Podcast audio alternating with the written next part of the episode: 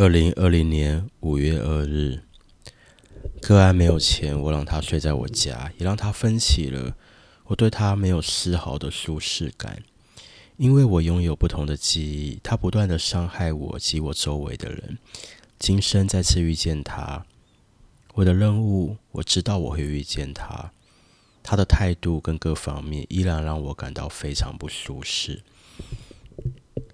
在地球几千年以来，他的心智似乎也没有提高多少。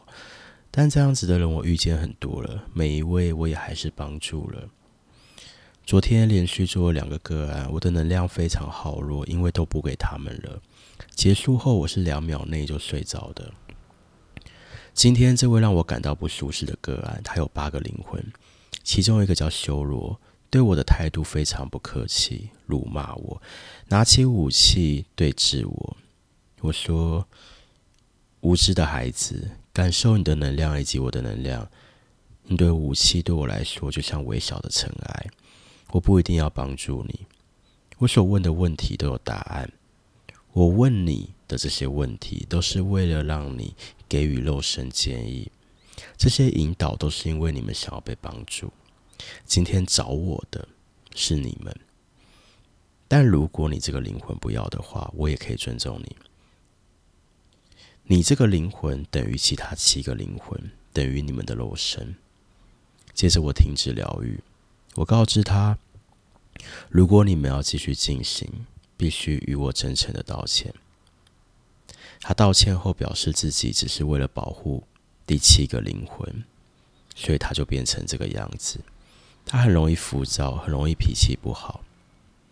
我告诉他，这是一个惩罚，也是一个过程及体验，并教导他如何控制自己的情绪。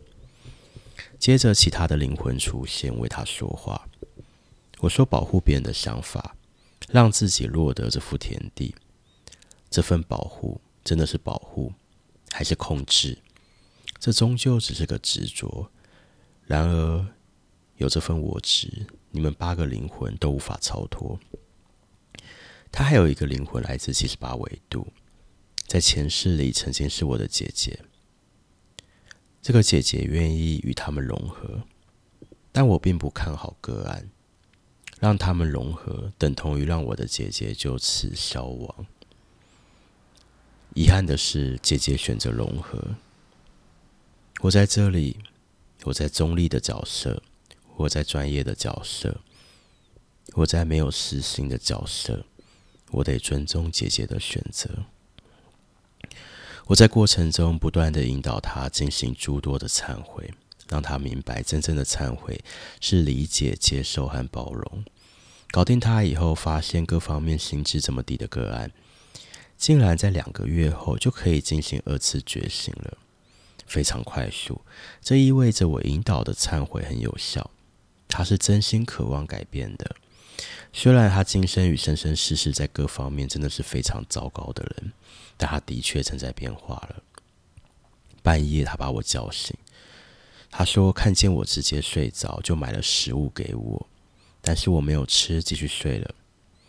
睡醒后，或者说在睡梦中，我想起了一句话：残疾已过，原即灭矣；残疾未到。虽点亦不重。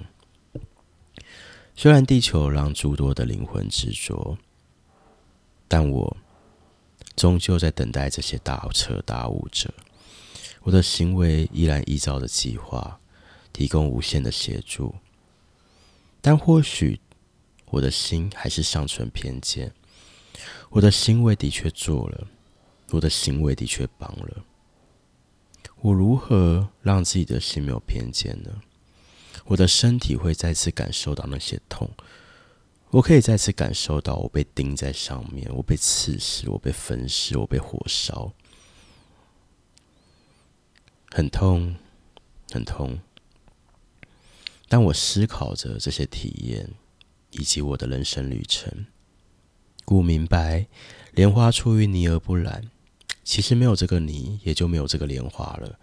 所以泥并非不好，既然无好，也无坏。